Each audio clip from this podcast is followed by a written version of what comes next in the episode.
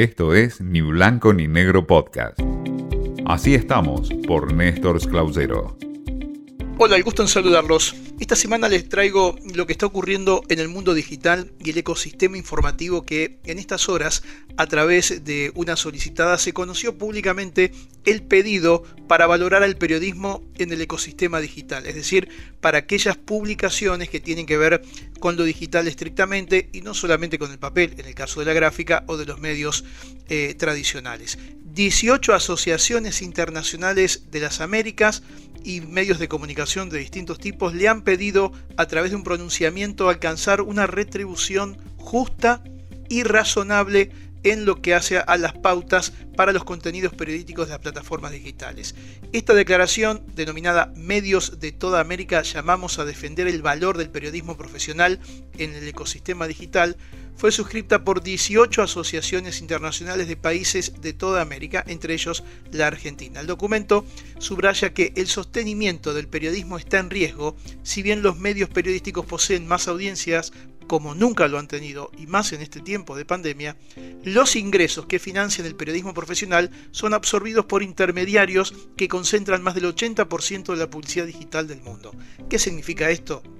Que cuando un diario o un medio de comunicación, incluso digital o exclusivamente digital, publica algo, genera un contenido, le paga a un periodista, paga una producción, ese contenido se ve más a través de plataformas virtuales o de redes sociales que por el lugar y el espacio que tiene ese mismo medio. Y la visita que se da es a través de Facebook o a través de Google que lo distribuye o de las redes y lo que se cobra por esa visita lo cobran, lo recibe esos grandes del mundo y no el medio de comunicación que es el que generó el contenido. Aquí está la discusión.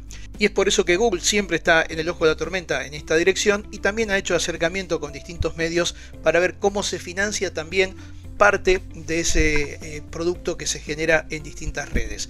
La pregunta es también qué hacer con los periodistas, con quienes de manera independiente están generando esos contenidos que terminan beneficiando también a este inmenso del mundo como es Google, de la parte digital o de algunas otras redes. Y aquí hay una discusión que por ahora no está abierta y tiene que ver con el trabajo individual de los periodistas. Claro, muchos de ellos trabajan en esos medios digitales que se podrían beneficiar o se benefician con este aporto económico o publicitario. Pero la polémica está abierta en el mundo, no es nuevo, pero ahora tiene de manera consensuada y en conjunto una declaración de los medios de toda América Latina para que llegue también algo de aporte económico al sistema digital que genera información temas que hacen en este tiempo para conocer cómo estamos en el mundo de los medios de comunicación y del periodismo.